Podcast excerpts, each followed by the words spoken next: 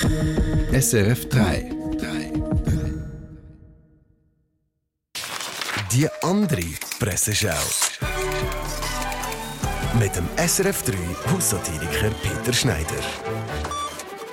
Der Berliner Kurier weiß. Jeder wünscht sich ein glückliches, ausgewogenes, erfülltes Sexleben, doch nicht bei allen Paaren funktioniert es. Ja, äh, und was muss ich jetzt machen?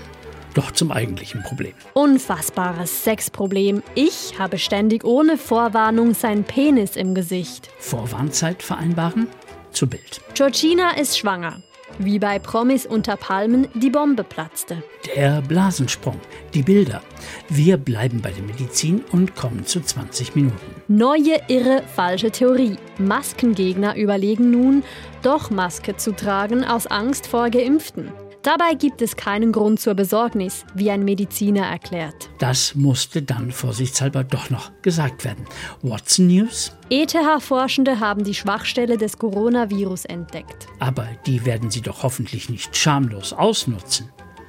Und aus dem Tagi gibt es jetzt die Fragen und Antworten zur Corona-Impfung. Darf man kurz nach der Impfung Sport treiben?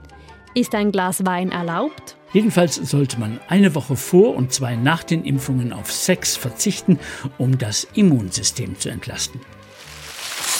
Mehr Presseschau mit dem Peter Schneider, immer online und als Podcast. Unter Comedy auf srf3.ch. Eine Sendung von SRF 3.